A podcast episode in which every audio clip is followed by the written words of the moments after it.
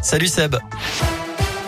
Salut Cyril, salut à tous. Et à la une, le verdict vient de tomber. Nordal Lelandais vient d'être condamné à la réclusion criminelle à perpétuité assortie de 22 ans de sûreté pour la mort de Maëlys et l'agression sexuelle sur deux petites cousines.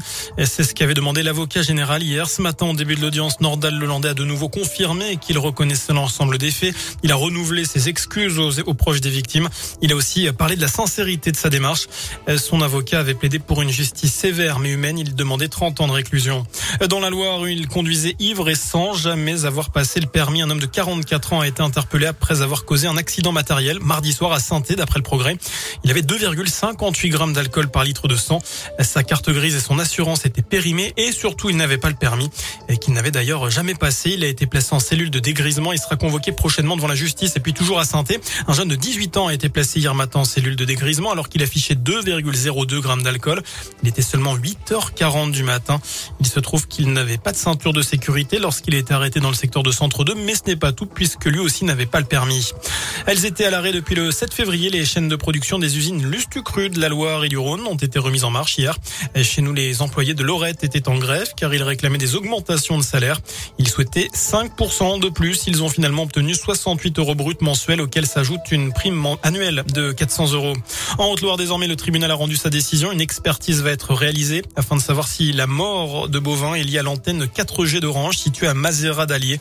Elle est installée depuis peu à moins de 300 mètres d'une ferme et il se trouve qu'il y a une baisse de la production de lait, mais aussi un changement de comportement et la surmortalité du troupeau.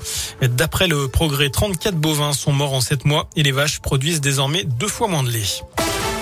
En France, forte baisse du taux de chômage au quatrième trimestre 2021, moins 0,6 points par rapport au trimestre précédent, à 7,4% de la population active en France. Selon l'INSEE, c'est le taux le plus bas depuis près de 15 ans. C'est ce que dit la ministre du Travail. Des chiffres encourageants aussi sur le plan sanitaire. Notez que moins de 30 000 patients sont à l'hôpital désormais. 735 de moins en 24 heures, 2500 en une semaine. Le nombre de contaminations sur une semaine, lui, chute de 43%. On est repassé sous la moyenne des 100 000 cas par jour une première depuis fin décembre. À l'étranger, la tension monte en Ukraine. Des bombardements sont en cours dans l'Est.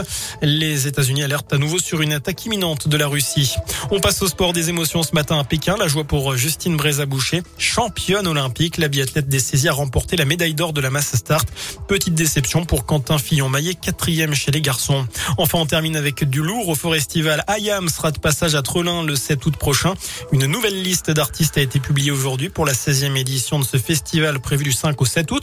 La petite fumée d'Anitsa ou encore Sumac sont également attendus. Il reste 7 noms à découvrir. La billetterie est d'ores et déjà ouverte. Rendez-vous sur forestival.com. Voilà pour l'essentiel de l'actu. Merci Seb.